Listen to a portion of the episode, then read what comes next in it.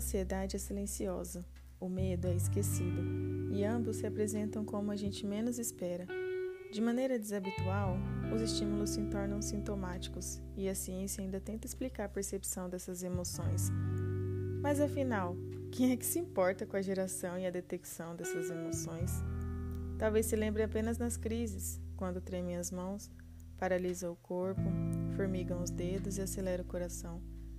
Talvez se preocupem demais com medo do julgamento alheio, medo de não ser autossuficiente, medo de não superar é uma desordem chamada ansiedade.